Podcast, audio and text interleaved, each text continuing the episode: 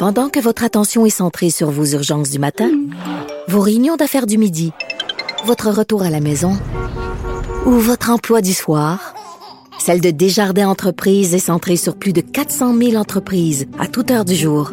Grâce à notre connaissance des secteurs d'activité et à notre accompagnement spécialisé, nous aidons les entrepreneurs à relever chaque défi pour qu'ils puissent rester centrés sur ce qui compte, le développement de leur entreprise. Parce qu'en immobilier, faut être à son affaire. Suivez les conseils de nos experts. Via Capital, les courtiers immobiliers qu'on aime référer. Bonne écoute. Ici Ricardo. Et Émilie, marchand d'IGA. On a envie de vous inspirer à bien manger. À moins de 5 la portion. Suffit de repérer les produits valeurs sûres et de les cuisiner avec une de nos recettes. Les valeurs sûres, c'est bien pensé, hein? Bien sûr! Détails sur IGA.net.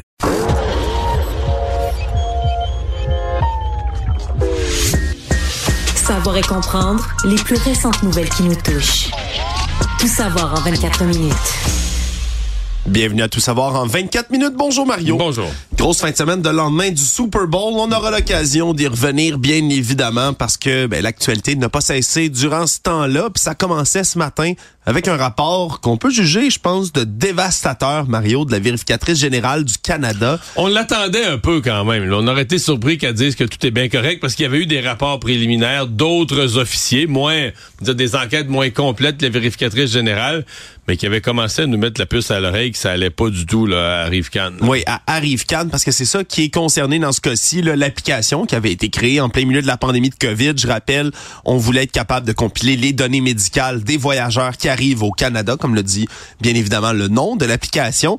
On avait fait ça un peu en panique, en urgence, le 29 avril 2020. Et là, ce qu'on se rend compte, ben, ça s'est fait en panique durant tout le long de la planification de cette application-là, un point tel que pour la vérificatrice générale, Madame Karen Hogan, ben c'est tellement le foutoir qu'elle est même pas capable de dire avec précision combien ça a coûté cette application-là. On rappelle, au départ, on faisait flotter des chiffres de 80 000 Et là, pour Mme Hogan, on dit que c'est une application qui aurait coûté environ 59,5 millions Dont elle est certaine. Oui, dont elle est certaine parce qu'elle que elle dit que les chiffres, la comptabilité, c'est tellement le bordel, c'est vraiment le terme que je vais utiliser ici, c'est tellement le foutoir que ben, c'est peut-être plus. En fait, c'est probablement plus, mais elle est sûre de 59,5. Oui, elle, elle parle là, de, des livres les moins bien tenus, dans les pires qu'elle ait vus depuis plusieurs années. Là. Puis on se comprend, vérificatrice générale, c'est ce qu'elle fait dans la vie, c'est de la vérification.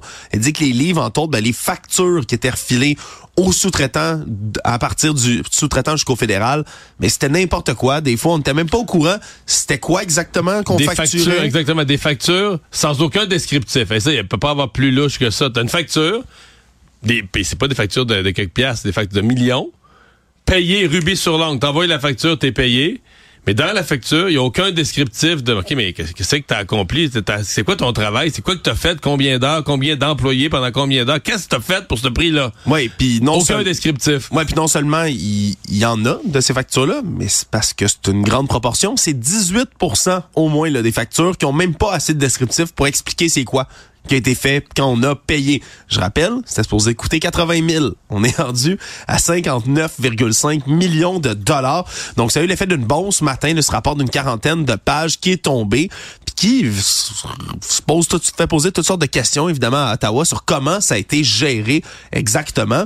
On se comprend même que l'entreprise qui a obtenu le contrat, le GC Strategies, une entreprise qui a été fondée en 2015 à Ottawa. Oui, oui tu comprends qu'ils ont eu le contrat. C'est comme si le gouvernement disait je suis tellement incompétent pour faire une application que non seulement je vais en sous-traitance, mais il faut que j'aille en sous-traitance pour que quelqu'un donne la job au sous-traitant. Tu me dis, tu sous-traites la distribution de la job au sous-traitant. Oui, tu sous-traites le sous-traitant. Ouais. clair. Fait que c'est cette entreprise-là qui se faisait payer pour distribuer le travail au sous-traitant. Oui, puis on comprend même que comment on a déterminé c'est qui le sous-traitant final qui fait ça les documents sont tellement tout croches qu'on n'est même pas capable de comprendre comment ça a été accordé, ce contrat-là. Je rappelle, un contrat de millions, de dizaines de millions de dollars. Ouais. Et l'étape finale, c'est que la police est là-dedans. Ça, c'est peut-être, certains diront, la partie rassurante. À cette étape-ci, la GRC confirme parce qu'il y a peut-être eu du vol carrément. Il y a peut-être eu juste de la mauvaise gestion, puis des gens qui ont facturé, disons. C'est la différence entre euh, peser fort sur le crayon, t'as fait vraiment du travail, t'as chargé cher, le gouvernement était pressé, t'as chargé cher. Disons, Ouais. c'est comme, ouais. Ça, c'est difficile à avaler, mais, Mais, au moins... mais est-ce qu'il y a eu du vol? C'est-à-dire, exemple, dans le scandale des commandites, il y a eu du vol. là. Des gens qui ont fait, exemple, ils ont fait un rapport une fois, ils l'ont facturé deux fois. là. La deuxième facture, tu dis, OK, c'est que t'as pas fait de t'as rien fait, tu t'en refais payer une deuxième fois pour la même, le même travail. Ça devient, c'est du vol de l'argent des contribuables. Est-ce qu'il y en a eu dans ce cas-ci? La GRC enquête. Ouais, et là, sur un côté plus politique, Mario, ça amène toutes sortes de questions, évidemment, sur le Ben- Parti libéral lui-même, sur la manière de gérer l'argent des contribuables. On se comprend que juste ce cas-là a de quoi alarmer peut-être les Oui, contribuables. mais les conservateurs blâment directement les libéraux. Ben, Quand tu es au gouvernement, tu es toujours responsable quand il y a de l'argent qui, qui est gaspillé à ce, comprend. à ce point-là. On n'a pas, euh, on n'a pas de traces de doigts là, des libéraux là, dans, dans les dossiers. C'est pas comme il n'y a pas Oui. des exemples où c'est les ministres qui ont fait sortir l'argent ou qui ont donné le contrat. Euh, Est-ce qu'ils ont géré assez serré? Les conservateurs, eux autres, dans leur attaque, disent oui, mais nous, on posait des questions en chambre. déjà à cette époque-là, on soulevait attention. donc les ministres ne peuvent pas dire on y a pas pensé, on les avait avertis. Mais pour l'instant, ça a surtout l'air d'être une affaire de mauvaise gestion au niveau des fonctionnaires. Mais moi, j'ai toujours pensé que la, la fonction publique, tout ça, c'est comme une grosse, grosse machine, grosse organisation. Puis si les boss en haut, là, je parle du premier ministre, du conseil des ministres, s'ils envoient un signal là, que chaque pièce est importante, puis que nous, est un gouvernement qui veut gérer hyper serré, puis qui regarde toutes les dépenses trois fois avant de dire oui, puis les signer, probablement que tout le monde marche les fesses un peu plus serrées. Ouais, puis il y a de la vérification, puis tout le monde là, on se, se donne dit, un- ouais, là, si on se fait pogner, si on se fait pogner, on- le gouvernement est tellement économe, si on se fait pogner par un ministre à avoir gaspillé, on va se faire serrer les ouïes. Mais dans l'univers de Justin Trudeau, le message qui est passé, c'est exactement le contraire. L'argent est infini. Ben, il faut dépenser, il faut investir pour notre population, faire des déficits, c'est bien. Euh, Il faut faire des déficits parce qu'il faut investir pour notre population. Euh, donc, tu dis, moi, je suis sous-ministre dans cet environnement-là. Là, tu sais, je me sens pas comme quelqu'un qui me regarde par-dessus l'épaule, qui regarde euh, les chèques que je fais. Tu sens que, ben, oui, on dépense. C'est une bonne période pour dépenser.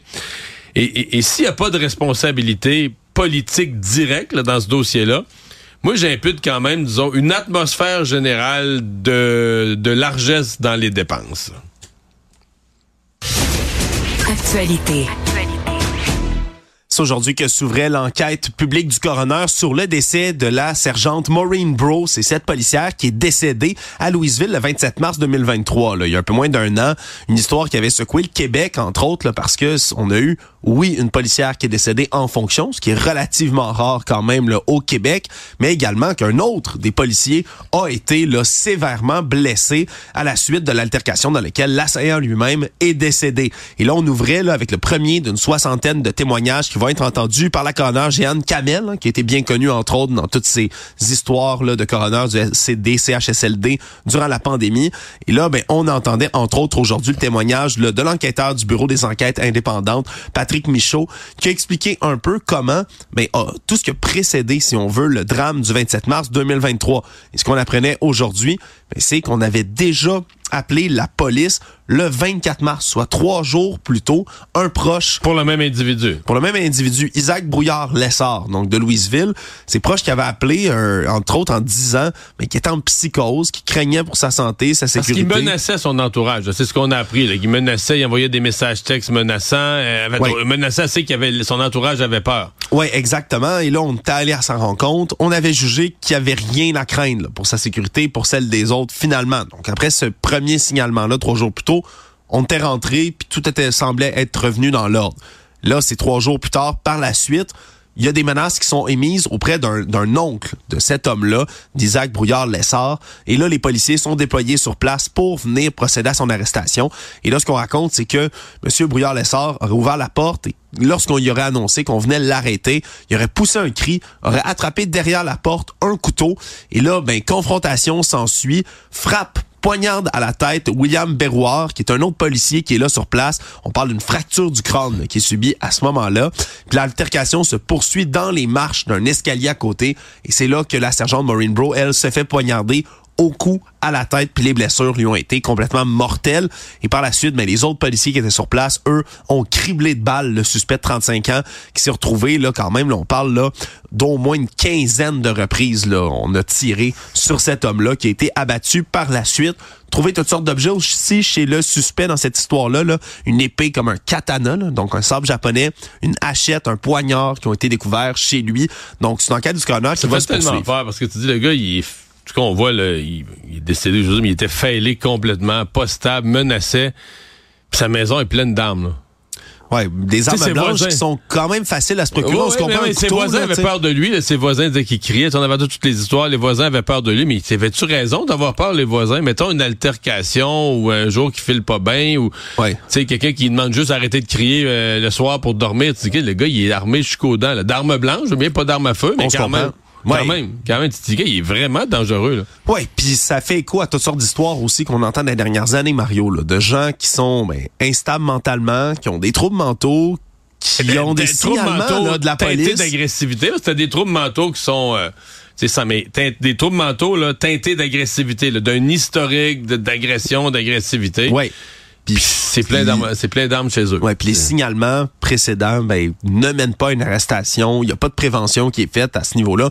On, on se comprend, là, il y a la présomption d'innocence. On peut pas arrêter les gens pour tout et n'importe quoi, mais quand même, il y a, il y a une inquiétude autour de Mais, ça. mais l'enquête est importante parce qu'il reste que le public, le- les premières versions, on avait l'impression que c'était tu sais, un appel des voisins, une espèce d'appel de service, de routine. Euh, c'est pas ça du tout, là, vraiment. Non. C'était une arrestation qu'on savait qu'il pouvait quand même, que les policiers savaient quand même que c'est une arrestation qui pouvait se compliquer parce qu'ils étaient quatre, là, deux, puis deux en renfort qui étaient restés derrière. Euh, Est-ce que l'arrestation s'est pas fait? Je crois comprendre qu'ils n'ont pas été aidés par le genre de, de configuration avec un petit balcon. là. C'est ça. il était à l'étroit sur un petit balcon puis tout ça. Là, mais... Oui, c'est ce qu'on comprend, puis que l'enquête va continuer à établir, mais effectivement, là, un autre cas comme ça d'instabilité mentale qui a malheureusement mené là, dans ce cas-ci à deux décès au total dans l'histoire. Tout savoir en 24 minutes. On parle de justice. C'est justement Simon Jean Barrette, le ministre de la chose, était aujourd'hui au Palais de justice de Montréal pour annoncer toutes sortes de mesures qui veulent venir alléger, aider à l'efficacité du système de justice. Parce que là, je comprends T'as que dans bien mis les... efficacité puis juste système de justice dans la même phrase. Je les ai hein. mises parce que là, Mario, on, on s'entend. Au Québec, on a comme les gros systèmes là, globaux sur lesquels on a chialé le plus ces temps-ci. Bon, système de santé, ça revient, c'est périodique. Là, c'était l'éducation depuis un moment. On le était sur l'éducation. Le système de santé est hautement inefficace. Mais comparé à la justice, là, c'est un tank de guerre. là. Oui, on se comprend. Là. Il, bon an, mal an, il va quand même la aller de l'avant. justice, là, je veux dire, la, la justice est toute structurée en fonction de délais, de prolonger les, les- les- tous les processus imaginables.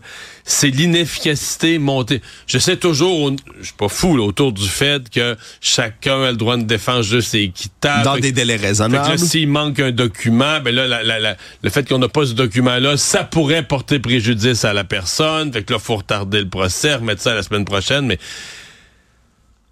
efficacité. Mais là, là, que les gens qui connaissent ça disent que c'est pas fou. Il- je- Simon Jeanet Barrette aurait assis tout le monde ensemble, il y aurait quelques consensus. Oui, puis c'est ce qui venait annoncer aujourd'hui. En même temps, il est sorti des chiffres. Là. On parle l'an dernier, là, durant 2023, 357 abandons de procédures, puis pas euh, dans des causes civiles. là. Simplement criminelles. Il y a 357 abandons de dont procédures. des crimes violents.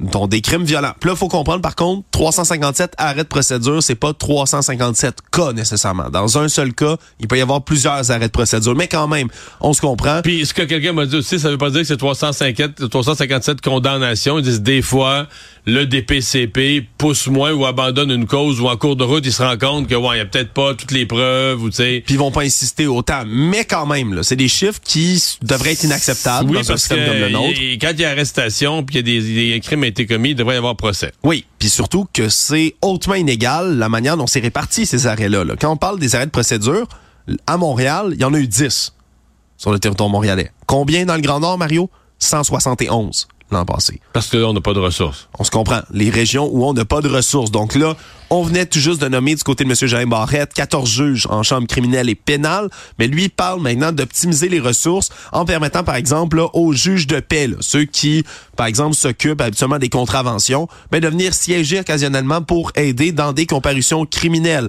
Ils vont En fait, il ferait, euh, idéalement, là, il ferait tous les dossiers. De, il ferait, ils peuvent pas faire le jugement sur une cause, mais Non. ils peuvent faire la remise en liberté, la demande de remise en liberté. Exactement, parce que ça, c'est l'enquête préliminaire, hein, c'est comme ça qu'on appelle ça. On va juger si une personne, en attendant son procès, est apte à retourner dans la collectivité. Là. Sais, a des risques de s'enfuir, des risques d'être violent, un danger pour qui que ce soit et lui-même, etc. Et là, ben, on va permettre donc à ces juges-là ben, d'opérer sur cette partie-là, cette portion-là du jugement, ce qui va permettre, entre autres, ben, aux juges qui se prononcent sur les grandes causes criminelles, mais de travailler à temps plein sur les grandes causes criminelles. On parle aussi de formation de greffière, hein, qui est un poste qui manque énormément, là, tout comme les constables spéciaux et autres dans les palais de justice. Là, on parle d'une formation qui va être plus courte, donc entrer en poste plus rapide. On parle de primes d'attraction, primes de rétention aussi qui vont être annoncées pour divers postes dans les palais de justice. Bref, mieux optimiser les ressources, puis surtout en attirer des nouvelles, parce que pour certains postes, Mario, on se comprend, c'est vraiment la pénurie de main-d'œuvre, comme un peu partout. Savoir et comprendre, tout savoir en 24 minutes. Toujours les affaires euh, judiciaires et criminelles. Aujourd'hui, une nouvelle fusillade a éclaté à Montréal. Toute une? Ouais, et toute une dans Montréal-Nord. là. Puis ici, euh, les fusillades, on n'est pas rendu étranger ici dans la grande région de Montréal. Non, mais ça, euh, je comprends que c'est deux véhicules, ça se tirait en pleine rue. euh, Exactement. Dans plein milieu d'une rue résidentielle là, aussi. là. C'est les facteurs qui sont aggravants dans cette cause-là où, heureusement, pour l'instant, semble-t-il, il n'y a pas de blessés, il n'y a pas de morts, mais on parle d'une fusillade. Donc, en pleine rue, à une intersection d'une zone résidentielle, vers 13h30 aujourd'hui, deux véhicules qui se canardent, on va le dire comme ça, l'un et l'autre, ils sont tout près ben, d'un parc pour enfants. Il y a un parc qui se situe, là, le parc Ottawa, juste à côté, des modules de jeu pour les jeunes à proximité. Là. Est-ce qu'on prend une balle perdue là-dedans? C'est vraiment vite arrivé. On a tiré plusieurs coups de feu, puis on a dégarpi du côté des deux véhicules. Pour l'instant, on n'a retrouvé ni les assaillants, ni leur véhicule dans cette confrontation-là. Mais ça, ça vient faire écho, bien évidemment, la semaine dernière, il y avait une fusillade dans un stationnement de Laval en plein jour, stationnement public. Donc, c'est c'est surtout les endroits là, où se mènent les échanges de coups de feu, on se comprend, qui deviennent de plus en plus le risqué, Mario, là, à ce point-ci. Ouais, mais ça, ça en est, ça en est un gros euh, quartier, évidemment, qui a été chaud ces dernières années, Montréal-Nord. Euh, Qu'est-ce que la police sait? Est-ce que la police se doute de certains groupes? C'est quand même euh, un peu moins pire. C'était un peu moins pire. On avait eu, j'avais l'impression, une petite période cet automne d'accalmie, moins de crimes par arme à feu. Mais là, euh, d'habitude, on dit c'est l'été que c'est pire, mais là, on est en plein hiver, là, quoi qu'il fait pas très froid. Mais, Ouais. Et on dirait que ça reprend, là. Donc, c'est peut-être de mauvais augure pour euh, les mois qui viennent et l'été à venir. Oui, surtout que là, on a parlé du stationnement, cette fusillade-là, c'est à Laval. Puis Laval, c'était euh, vanté, là, justement, des chiffres de, de violence par arme à feu qui étaient en baisse aussi. Puis c'est vrai. Mais là, est-ce qu'on voit une recrudescence puis ça revient de plus belle? À Ben, ça reste à voir. Tout savoir en 24 minutes. Aujourd'hui, se recueillaient ensemble plusieurs organismes de mobilité ensemble. Quand je dis mobilité, je parle bien évidemment de transport en commun. Et là, ben du côté là de vivre en ville, entre autres, mais on se regroupait hein, auprès de Trajectoire Québec pour faire le bilan des transports en commun. Puis on a martelé aujourd'hui que la CAC n'en fait pas assez et que leur bi- bilan est jugé là, je, je réutilise leurs mots, catastrophique dans ce cas-ci. On parle entre autres ben, de tous les projets qui sont sur la table, mais qui sont pas encore là une étape même de construction, début des travaux. Ben, c'est surtout que les projets, mettons, je trouvais qu'on était plus avancés il y a trois ans qu'aujourd'hui. Moi, j'étais un peu découragé. Je me souviens même d'avoir fait une chronique, je pense à LCN le matin, là, à l'émission du matin, euh, sur le fait qu'il y avait quand même plusieurs beaux projets de transport en commun. À l'époque, tu avais le tramway à Québec, pas tout le monde qui l'aimait, mais c'était quand même un projet. Tu avais le REM de l'Est, t'avais le REM qui était euh, en construction, tu avais le REM de l'Est. Puis là, le REM en construction à Brossard, tu allais avoir un tramway probablement euh, à- sur la rive sud, jusqu'à Longueuil pour le rejoindre. T'avais plein de le pro- prolongement du métro, prolongement dans la ligne bleue le du tramway métro. de Gatineau aussi, auquel on peut ajouter. Puis c'est ben, tous ces projets-là qui sont en ce moment au neutre. là. On est dans des... Soit arrêter, soit retourner à l'étude, soit Ouais. retourner sur la planche à dessin. Il y a juste la ligne bleue qui, en théorie, se fait, mais à un rythme euh, risible. à un rythme risible, c'est le cas de le dire, Mario. Donc, c'est ce qu'on a dénoncé aujourd'hui, là, le fait que, ben, ils ont qualifié de champ de ruine, l'État, en ce moment, du transport en commun au Québec, là, ou du moins des projets qui sont à l'avant, ont demandé au gouvernement, encore une fois, aujourd'hui, ben, de mettre vraiment l'argent sur la table pour que les projets se fassent.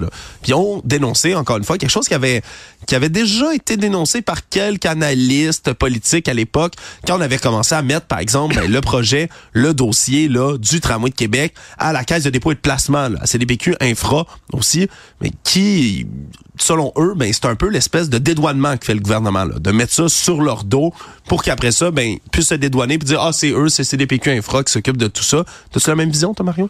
Ben, je, je- je suis ambigu.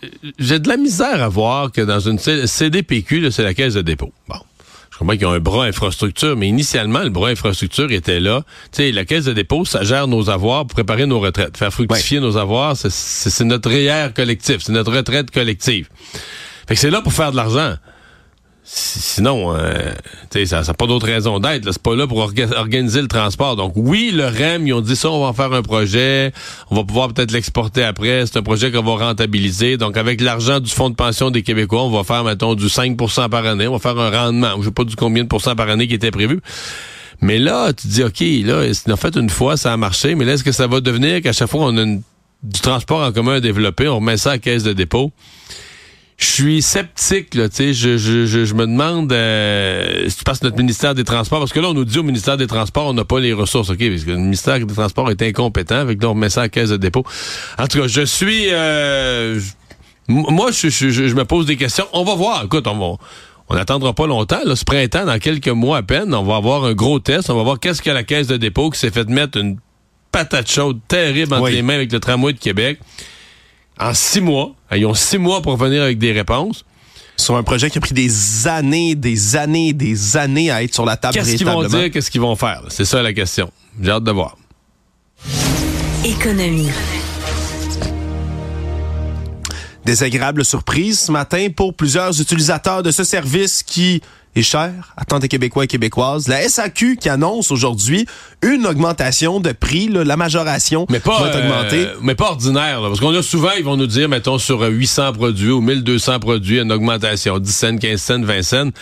Mais là, c'est pas ça. C'est tout un mécanisme d'augmentation systématique des prix. euh, Ouais, qui est excessivement compliqué, là, Mario. J'aimerais ça pouvoir expliquer à nos auditeurs, à nos auditrices, là, très facilement, exactement moi, comment ça l'expliquer très fonctionne. facilement. moi. Tout Oui. ce qui est en haut de 15 piastres va grimper. Voilà, vous venez de l'entendre ici. Bienvenue De combien? Radio. De combien ça? euh, Il faudrait, faudrait demander à la NASA? Ouais, parce que là, regardez, là, par exemple, là, on a une hausse là qu'on parle, par exemple, là, de 0,6% sur des produits, par exemple, là, à 25 une bouteille. Ça va être maintenant 25 et 15, par exemple. Ça, c'est pas si pire. Mais- En bas de 1% d'augmentation, c'est pas beaucoup quand même. Mais après ça, plus on augmente en prix, plus vos bouteilles sont chères, plus on va prendre une majoration qui est importante sur tout ça. Et donc, ben, on va être capable d'amener, c'est ce qu'on espère du côté de la, la SAQ, 10 millions de dollars par année de plus dans les poches donc de l'organisme. Et c'était difficile ce matin, là, entre autres, pour le nouveau directeur de la SAQ